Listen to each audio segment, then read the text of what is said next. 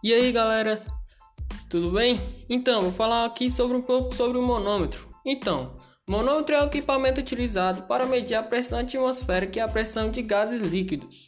As aplicações dele são diversas, podendo utilizar para medir a pressão em máquinas industriais, pneumáticas e também a pressão arterial.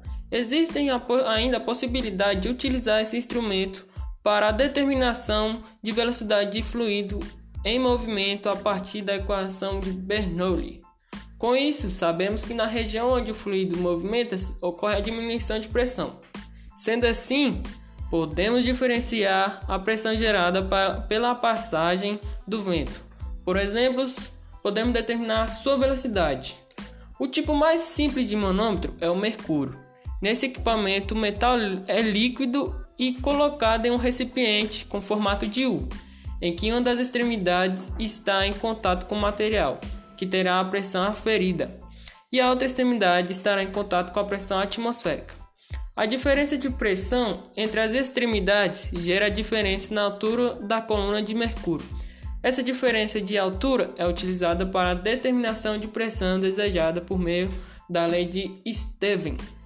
Também um, um pouco sobre o manômetro, vou falar sobre o manômetro de Bordon que foi criado pelo criador, né, Bourdon, em 1849 na França.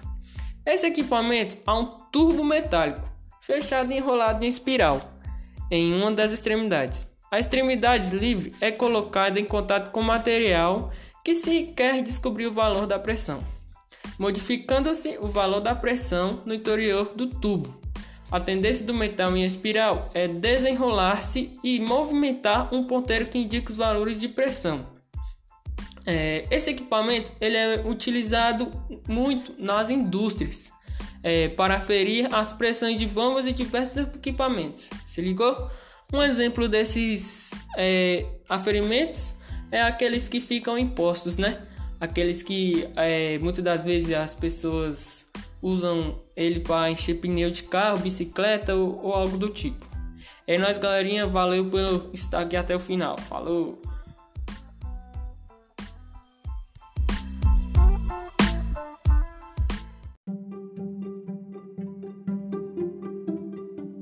Falarei agora um pouco sobre o livro Hobbit, pronunciado como Bilbo. Então, a resenha é simples. Sinopse. Então, um bíbel pacato e satisfeito cuja vida vira de cabeça para baixo, quando ele se junta ao mago Kendalf e aos 13 anões em sua jornada para rever um tesouro roubado. A famosa obra O Bilbo é um dos clássicos obrigatórios para quem ama aventuras em terras médias e permeados por anões, elfos, lobos e muitas outras criaturas mágicas. É uma das maiores literatura é, infanto-juvenil. A história é cheia de humor gostoso, aventura e lealdade.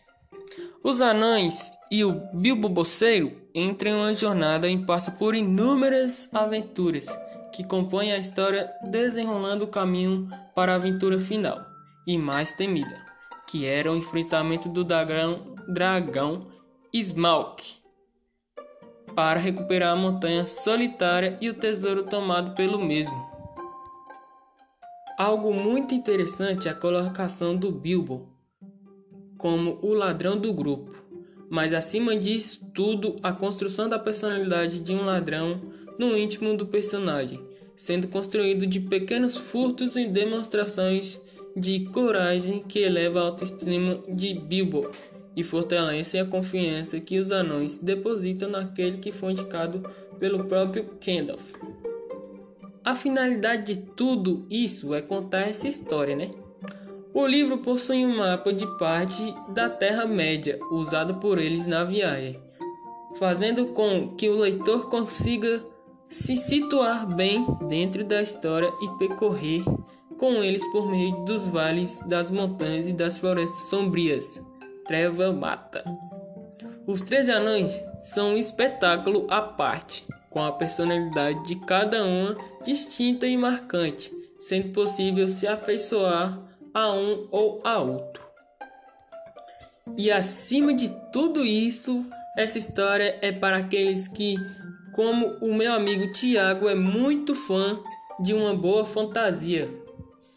E como ele diz que esse livro é muito perfeito para começar a adentrar as histórias da Terra-média de Tolkien, indo de O Bolben até o Similarium. E meu amigo Tiago diz que com certeza é o livro favorito e é uma das histórias que marcou a vida dele. E é isso, valeu por ficar aqui até o final, é nóis. Participação de Tiago e Igor.